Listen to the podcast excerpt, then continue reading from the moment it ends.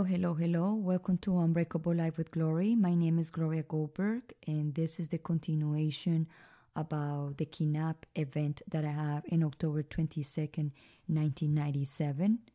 So, if you follow me, if you listen to my podcast, I already told you what happened the very first 11 days that I was in health in captivity. Now we're gonna move forward. What happens in at the rest of the month of November and the beginning of December.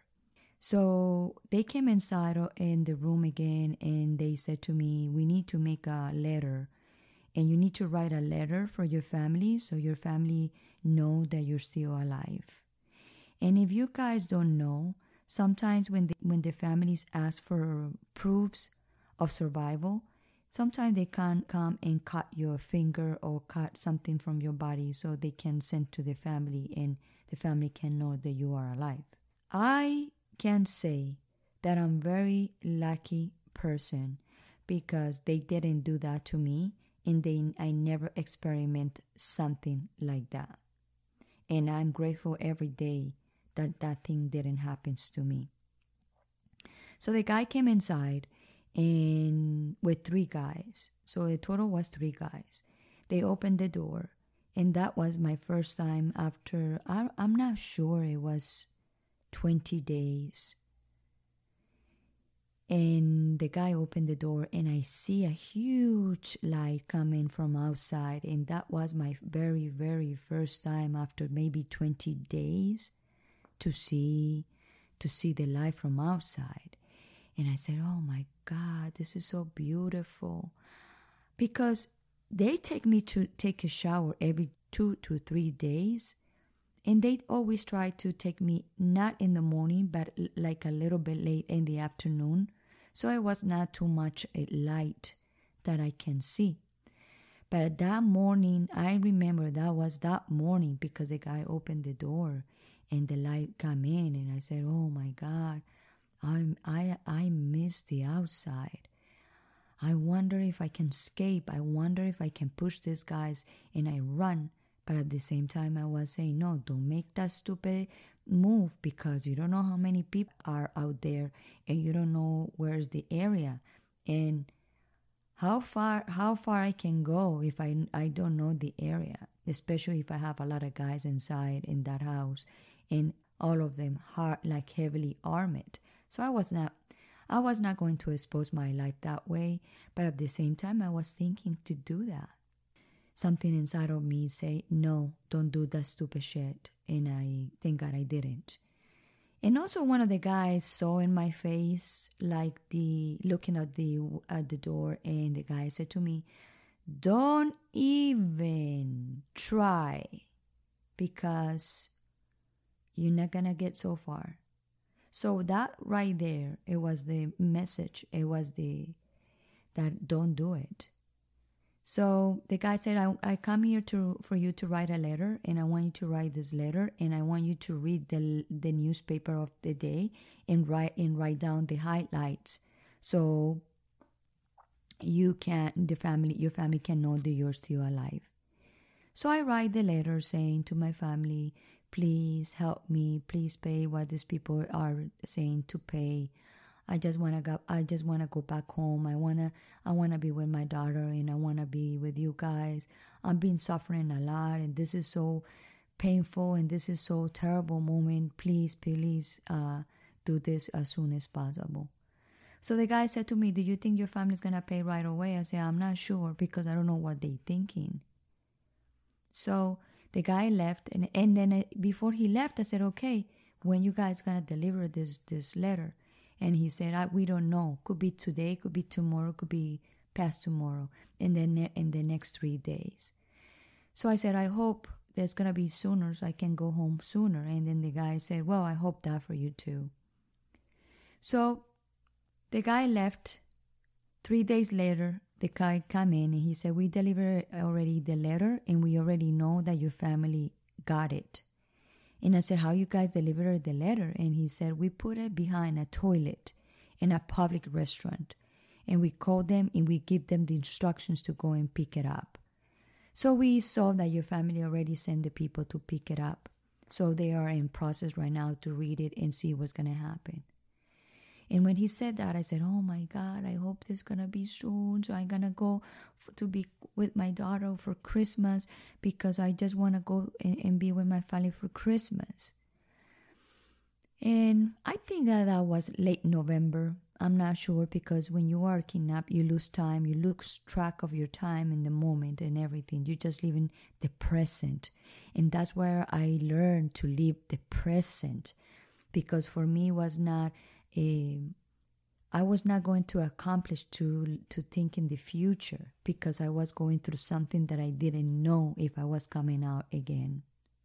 So they pass days and days and days when I hear the the first um, fireworks, and I knew in that moment that was December first because in my country when it's December first they celebrate December first with um, fireworks, and I hear like a lot of fireworks and I start crying again and said, "Oh my God, December is here."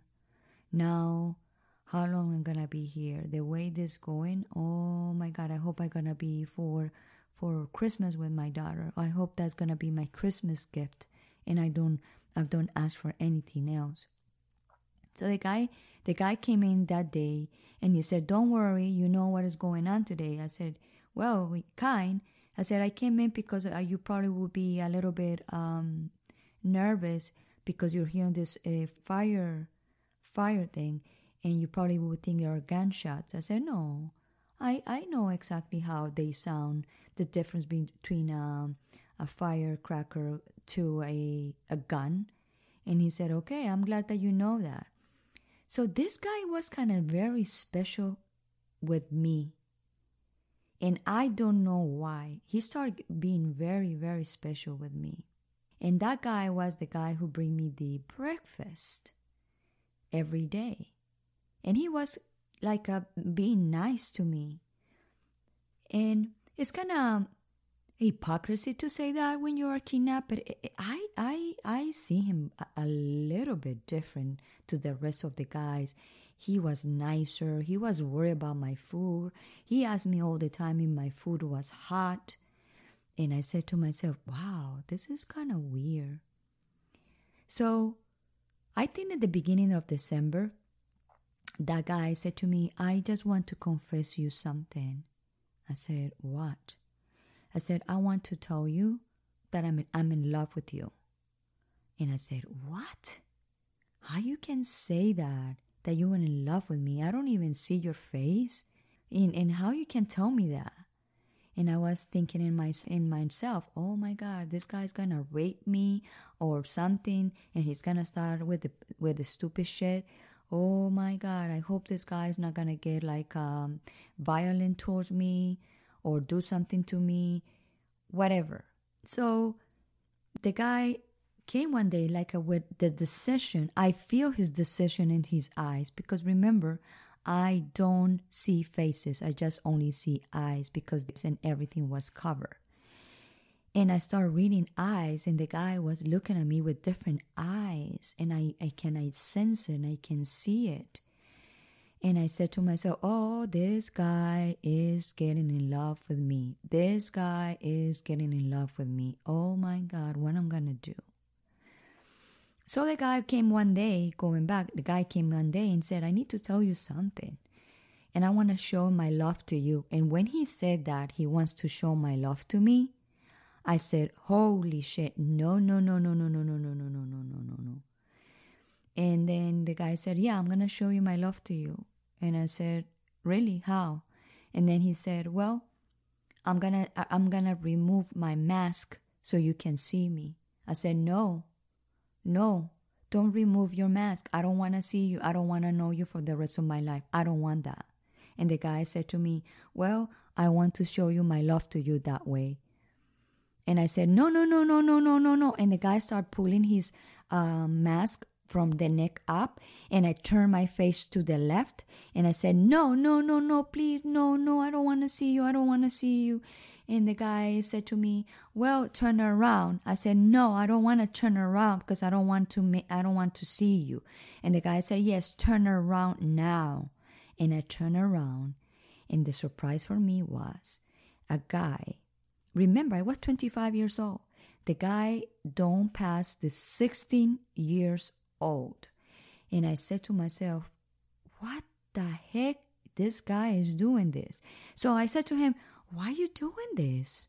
You should be going to school and doing something for your life and not doing this kind of crap and doing this to people. This is not right. And you know that.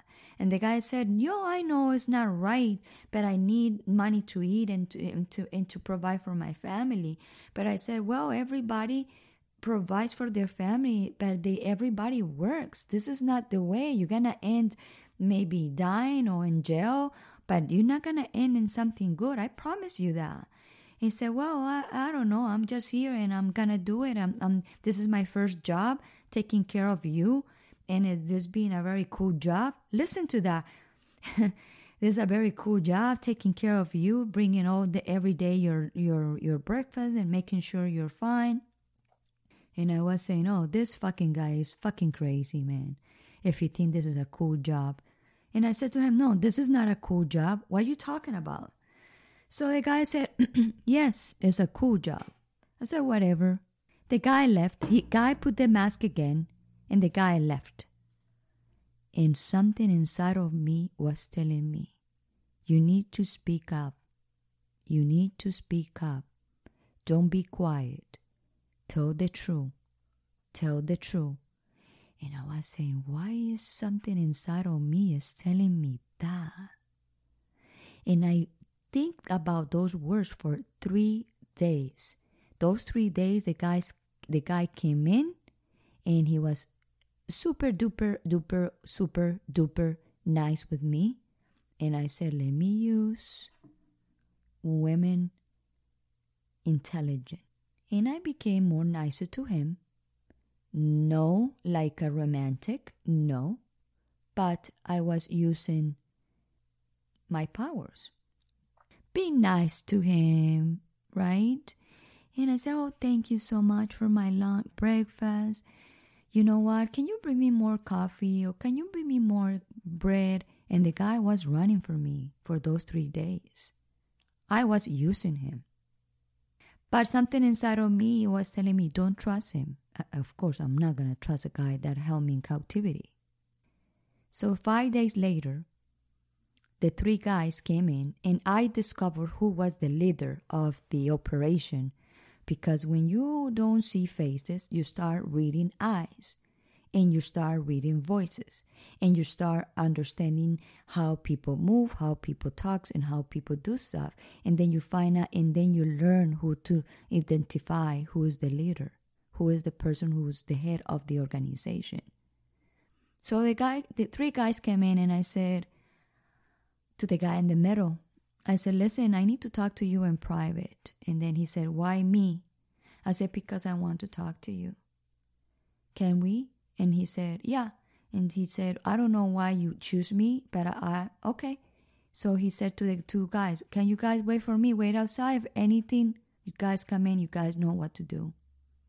And I was telling myself, This guy is fucking stupid because I'm a freaking 5 1 woman 110 pounds and he, this guy was maybe six one, huge how you think and, and, and heavily armored who he thinks i'm gonna do to him he was completely out of the stupidity but it's what it is so the guy closed the door and he said what do you want to talk i said listen i want to say something to you and i don't know if this is gonna cost my life but i know and inside of me I have to say the truth.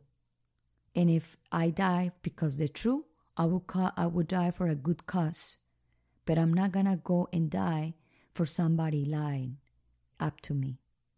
He said, What happened? What you mean with that? I said, Well, the guy who brings the the breakfast for me in the morning, the guy said that he's in love with me. And the guy also showed me his face. Maybe another person would say, Oh, I would reserve that and use it up to the end. So when I get out, I will probably know who is the guy and they probably can find the organization. But I also was thinking that the guy can use that and games on me and say, "Oh, you know what? She she removed the mask from me. She's fucking crazy." And what they do, what they're gonna believe him. They're not gonna believe me, so they will kill me.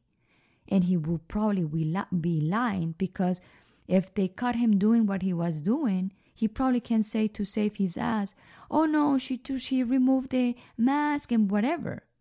So I said, "No, no way." So I told the guy the truth, and I said to him, "Listen, I don't know if you're gonna kill me because I'm telling you the truth." But I'm not gonna die for his fucking lies because he can come inside and say to you that I removed his mask, and I'm not gonna go for it.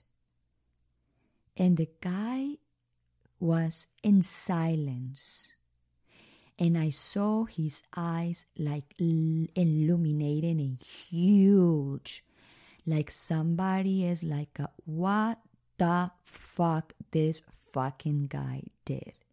The guy didn't even move, not even clench. The guy was thinking in his head, and his eyes was telling me everything what he was thinking. The guy was like, "This, I'm gonna kill this fucking guy." He didn't say that, but I knew the guy was thinking inside of he- that head because I was reading his eyes. So that's why when I said I can read eyes, it's because I really can read eyes. Because I did have a training for three months to read eyes because that was the only thing I was reading. So the guy left, and I said to myself, Holy shit, these people are gonna come and kill me. Oh my God. So they left. The very next day, they changed the guy. It was another completely different guy. And I didn't ask anything because I was afraid of the answer. So, first day, it was the new guy. Second day, after I told the guy, it was the second day of the new guy. So I can I can hold my tongue and I said to the guy, What happened with the other guy? He said, why you asking that question? I said, well, because that was the guy who bring me the breakfast. Now you are the new guy. And he said, why, how you know I'm the new guy? I said, well, I can tell. He said, well, I'm, I'm not supposed to tell you anything, but you know what happened to the, to the that guy when somebody fucked the organization. So I said, okay, so you're going to tell me they kill him? I'm not going to answer you that, but chances are that yes. So that was the answer. They killed the guy over me. And I'm not proud of that. And I'm not saying, yes, they killed him. No. I feel, and in the moment, I feel a little bit terrified because they killed that guy over me. And I said to myself also, well, it was his life or my life. And I understand in that moment that talking all the time with the truth is always the best thing you can do because I learned to talk the truth and I learned that everything that goes out of my mouth is the truth. So that was a big lesson that the truth overcomes the lie. And that saved my life in that moment. And I didn't feel sorry for the guy to lose the life over me. I didn't but I also don't celebrate it because it's a human being and he may he make a big mistake. And when you make big mistakes and you're trying to help captivity a person that is not right that's what are consequences you have to pay. Because when you go in the in the dark forces the dark forces will give you what is dark. And i was not gonna play that. So that was a little bit about that story there's more coming up, but I just want to let you with a little reflection about always speak the truth because the truth always gonna be over the lies. And i always have that ingrained in myself since very young and i confirmed that when i was kidnapped. It was his life or my life and i prefer my life but I didn't make it sounds that he was the the villain or the person, the bad person. I just pick up the truth. And because I'm so protected by God, God make divine justice. And I always, I always believe in that. If you are doing bad things, bad things are going to happen to you. If you're doing good things, good things are going to happen to you. So, so that is a little bit of the story. Very powerful story. The next story, the next episode is going to be a very interesting story because it was another guy that fall in love and that guy saved my life in many many ways so if you like my episodes and if you like to continue listening to this story i invite you to tell everybody about this story and i'm telling this story to empower people with depression and anxiety and to tell them that I go through a lot of shit and I still here today, 47 years old, November 12, 2019, and moving forward and, and working hard to help people with mental illness. And that is my mission. All right, guys. So I hope you guys enjoyed this story and keep in touch. Stay tuned because the next story that is coming in a couple weeks, you're going to love it. Bye bye. Have a wonderful day. Have a wonderful life. Thank you to be on Unbreakable Life with Glory. Bye bye.